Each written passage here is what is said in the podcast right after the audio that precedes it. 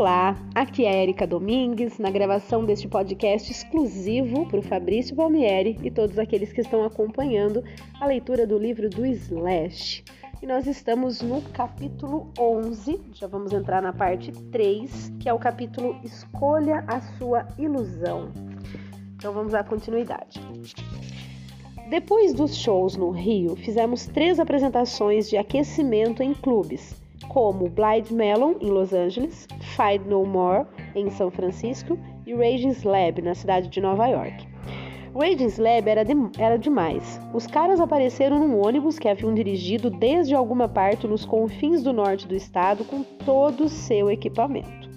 E lá estávamos nós em nossas limusines. Achei ótimo que tivéssemos bandas assim abrindo para nós.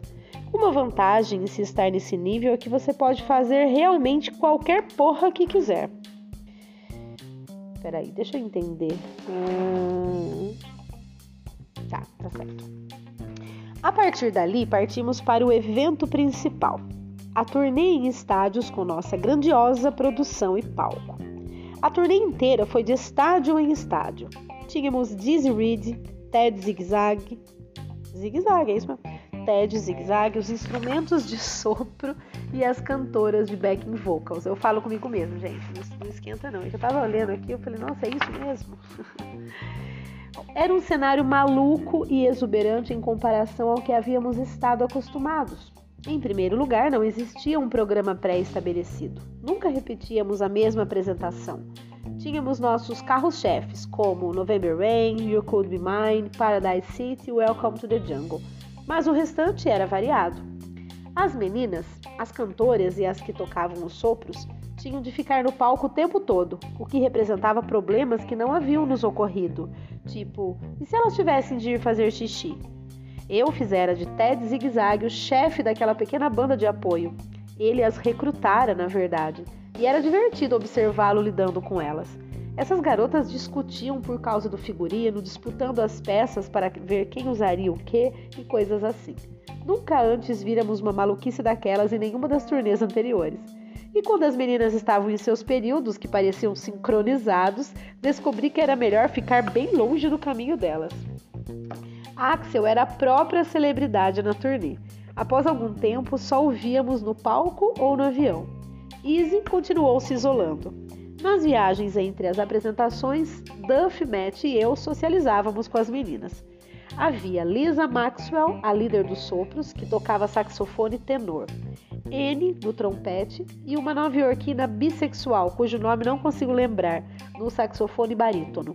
E as cantoras de backing vocals, duas gatas que viviam brigando por causa de suas perucas. Uma era Roberta, uma negra bonita e magra, e a outra, Tracy, uma bela mulata. Ambas eram muito legais. O show que estabeleceu o precedente para aquilo que por fim desestru desestruturou a turnê aconteceu em Uniondale, Nova Jersey, no Nassau, Nassau Coliseu, onde entramos atrasados. Naquela noite, porém, Axel desculpou-se com os fãs pelo atraso, o que, uma vez que se tornou uma ocorrência frequente, nunca mais se deu ao trabalho de fazer. O primeiro grande problema, claro, foi em São Luís, aliás, muito bem documentado pela imprensa. Axel teve uma briga com um cara numa das primeiras fileiras que estava com uma filmadora. Axel mencionou o fato à equipe de segurança do local e eles não tomaram providências.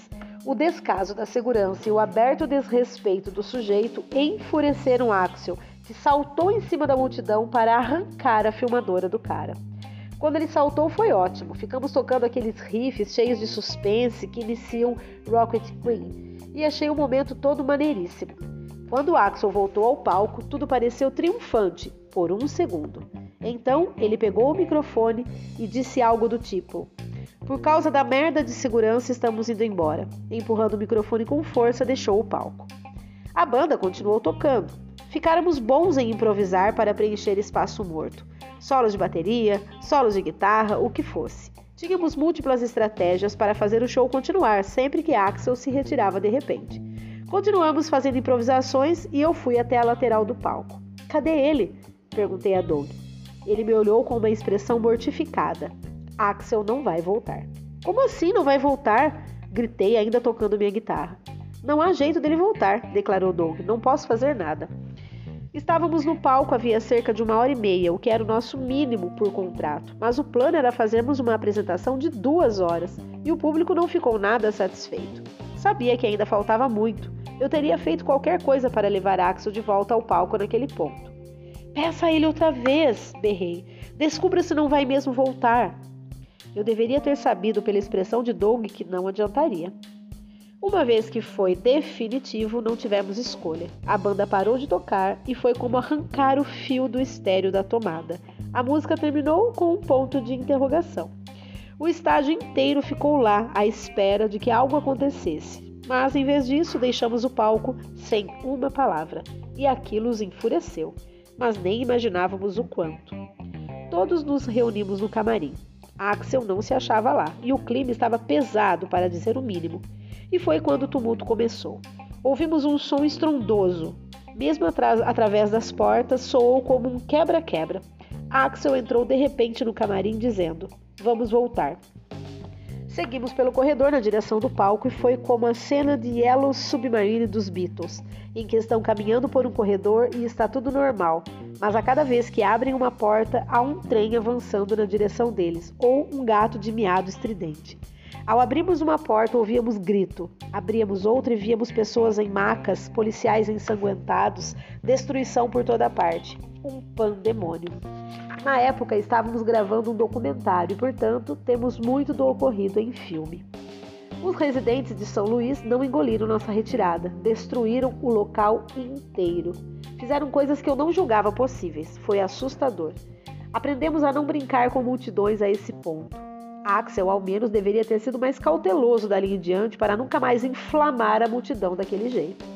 Estávamos presos atrás do palco sem saber o que fazer. Doug apareceu de repente, dizendo que teria de nos retirar dali naquele instante e que havia uma escolta policial esperando junto a uma porta de carga e descarga nos fundos. Nós nos abaixamos na parte de trás de dois furgões para que ninguém nos visse e rumamos direto até Chicago. Não daria mais para fazer essa apresentação porque todo o nosso equipamento fora destruído em São Luís. Esse show foi um papelão bem caro, para dizer o mínimo. A multidão causou um prejuízo de mais de 200 mil dólares só em depredação no estádio. Ficamos em Chicago enquanto as consequências do incidente em São Luís repercutiam. Foi um grande desastre para as pessoas, para a cidade, e o Guns N' Roses foi proibido permanentemente de tocar em São Luís. Voltei lá com o Snap, Snap, eu não sei falar essa palavra, gente. Snack Pit. Snack Pit. Voltei lá com o Snack Pit, em 1995.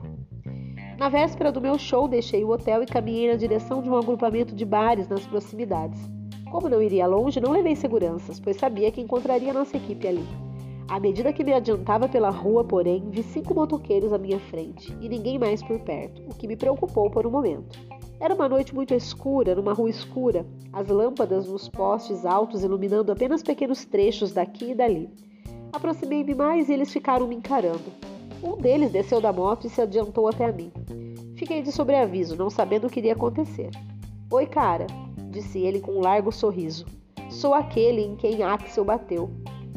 Falou como se eu devesse lhe dar um tapinha nas costas. Tinha uma atitude do tipo: Ei, nós dois somos anti-Axel, certo? Pareceu achar que tínhamos algo em comum, mas não ajo dessa maneira. Se alguém falar mal de Axel na minha frente, parto para cima. Apenas eu posso fazer isso, porque tenho esse direito, não um sujeito qualquer na rua que nem sequer o conhece. As coisas ficaram tensas naquele momento, mas o sujeito começou a contar sua própria história, com um ar de, quase de desculpas.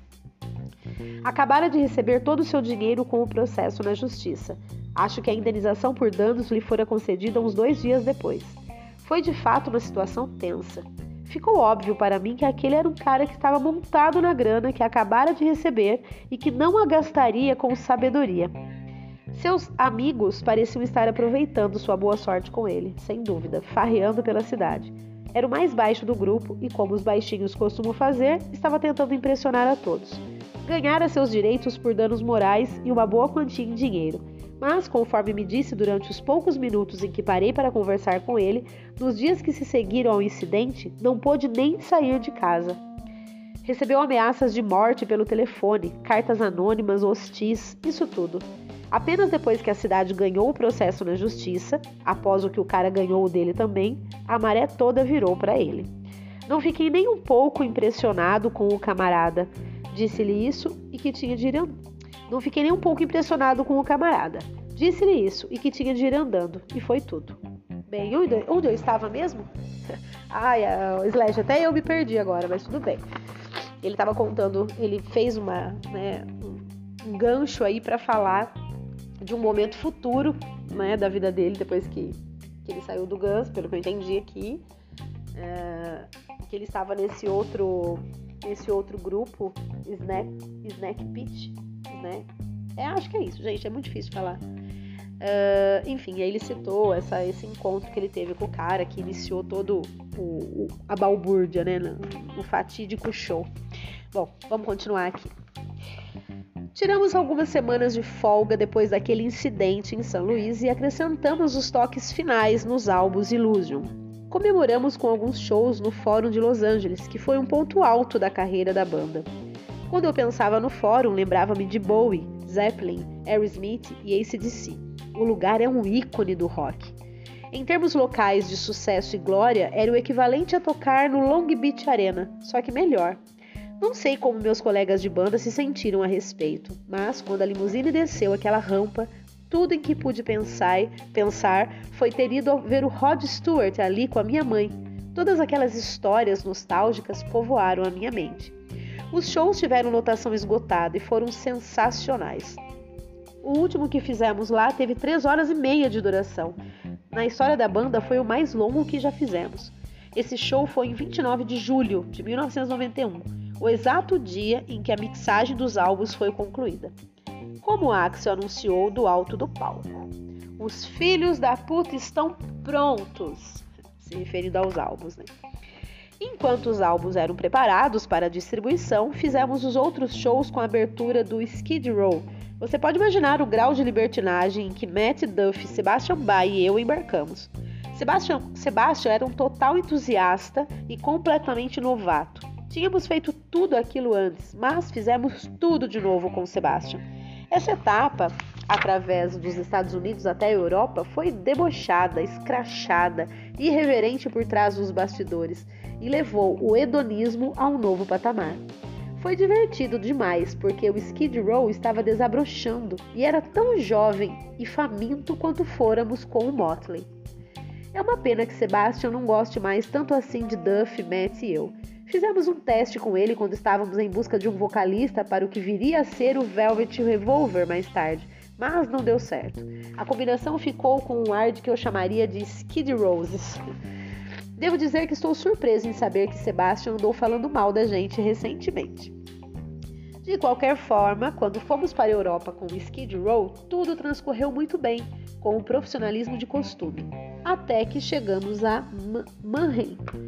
Mannheim na Alemanha, em 21 de agosto de 1991. Tínhamos Nine Inch Nails na programação, também para aquela data. Só que entramos tarde, tarde até para nós. E então, ainda no início da nossa apresentação, algo aconteceu e Axel deixou o palco, não sei por que motivo. Não estivera sendo provocado, pelo que pude ver, ninguém o atingiu com uma garrafa nem nada, mas ele quis sair, de repente. O palco daquele local de eventos ficava a cerca de um quilômetro e meio do escritório da produção e do camarim. Assim havia um furgão à disposição para nos levar de um lado ao outro. Quando Axel se retirou do palco, foi até o furgão para seguir rumo ao camarim. O restante de nós saiu do palco e ficou por perto, esperando para ver se Axel voltaria ou se o furgão o levara para o hotel. Em termos de como se sentia em relação a Axel e lidava com ele, Matt Sorum era como Steven, simplesmente não entendia porque Axel não fazia sua parte. E pronto! Lembro de ter ficado parado lá com Duff enquanto Matt fervia de raiva. Já estava na banda havia tempo bastante para que sua reserva de novo cara se dissipasse. Foda-se aquele cara! exclamou Matt. Vou colocá-lo na linha. Matt achava que Duff, e eu tínhamos sido todos cheios de dedos ao lidar com Axel por tempo demais. Como Steve, ele queria enfrentá-lo e tirar satisfações, porque isso provavelmente teria dado certo com a maioria das pessoas. Entendi bem a sensação, mas pareceu a resposta errada para uma situação tão instável. Tudo que eu queria era terminar o show. A essa altura já havíamos descoberto que o furgão não deixara a área com Axel em direção ao camarim. Ele estava sentado ali dentro, mas se recusava a sair e voltar ao palco. Duff e eu já tínhamos ido até lá para tentar persuadi-lo a voltar, mas em vão. Assim, Matt marchou na direção do furgão para confrontá-lo. Mas quando chegou lá, deparou com Axel do lado de fora, que havia descido para voltar ao palco. Matt estava tão possesso, porém, que abriu o verbo com Axel a si mesmo, e por pouco a coisa não chegou ao ponto da agressão física. Que porra você está fazendo? berrou Matt. Volte pro palco! Corri até lá e me coloquei entre os dois, porque o bicho ia pegar para valer. Axel pode ficar totalmente psicótico quando decide brigar, e Matt pesa duas vezes mais do que eu e toca bateria. Portanto, não era exatamente o bom lugar para eu, ter, para eu estar. Axel voltou ao furgão e não pareceu que ia sair de novo. O tempo corria. Os organizadores do evento viram o drama que se desenrolava e fecharam os portões em torno do local para que não pudéssemos sair. Tinham ouvido sobre o que aconteceria em São Luís e foi bom que tivessem. Se não soubessem de nada, tenho certeza de que os 38 mil fãs teriam causado tumulto. Nós teríamos sido responsabilizados e presos e pessoas poderiam ter morrido. O batalhão de choque da polícia local já estava de prontidão, preparado para enfrentar uma situação que fugisse ao controle. Foi uma cena tensa, assustadora, na qual o pior não aconteceu por um tris. Conseguimos levar Axo de volta ao palco, uma vez que percebeu que não tinha escolha, e o restante do show transcorreu conforme o planejado. Tudo que me lembro de ter pensado quando deixei o palco após a apresentação foi: cacete, essa foi por pouco. Sim, foi por muito pouco mesmo. Na manhã seguinte, Izzy enviou uma mensagem através de Alan informando-nos que estava deixando a banda. Concluiria as últimas poucas datas na etapa atual da turnê, mas depois disso estava fora. Ver esse potencial constante para desastre foi demais para Izzy, e para ser franco, todos nós deveríamos ter seguido o exemplo dele. Mas, com uma legião tão grande de fãs ávida para ver o Guns tocar, não vi motivo para deixarmos que aquela merda toda nos liquidasse, muito menos para que colocasse pessoas em risco. Não tinha de ser assim. Sou obsessivo compulsivo quando se trata da minha profissão e, portanto, não pude abandonar o barco. Izzy completou a turnê, como se comprometeu a fazer, e algumas vezes tentei dissuadi-lo da ideia de sair, mas ao mesmo tempo não podia culpá-lo por sua decisão. Sei que tem sido difícil, cara, mas acho que a gente pode dar um jeito, falei para ele. Os shows são sensacionais, o público é o máximo, estamos tocando em estádios. Eu sei, mas cara, eu não posso, simplesmente não consigo mais fazer isso. A maneira como ele me olhou naquele momento disse tudo. Izzy enviou um comunicado a todos e no dia seguinte, Alan pegou um voo para ir a seu encontro. Ele ficou do lado de Izzy e foi até nós para dizer que Izzy não voltaria atrás em sua decisão. Acho que Izzy nem sequer falou a respeito com Axel. Uma vez que foi decidido, que estava lavrado em pedra, que o segundo dos cinco membros fundadores do Guns N' Roses estava saindo da banda, terminamos a turnê europeia. O último show de Easy foi diante de 72 mil pessoas no estádio de Wembley, em Londres, um evento para o qual os ingressos esgotaram mais depressa do que o de qualquer outro artista na história. Mas é mais importante mencionar que, segundo recordo, depois que Izzy nos informou que estava deixando a banda, nenhum dos shows restantes na Europa começou atrasado. Bom, eu vou parar por aqui, que já está aí dando quase 20 minutos de áudio. E, gente, que, que coisa, né? Eu não sei que lado eu fico. Não é nem questão de que lado, né? É difícil, assim, entender e, sei lá, compreender né, essas atitudes do Axel, porque, meu Deus do céu, uh, o que, que dava na cabeça dele, né? Mas, claro, quem somos nós para julgar? Até porque a gente não conhece a história dele. Como o próprio Slash fala, essa é a versão dele dos fatos, né? Essa é a visão dele do que estava acontecendo. É, enfim. Mas é isso, por, por, por enquanto é só. Espero que vocês estejam gostando. Um grande abraço, um grande beijo e até o próximo áudio. Thank you.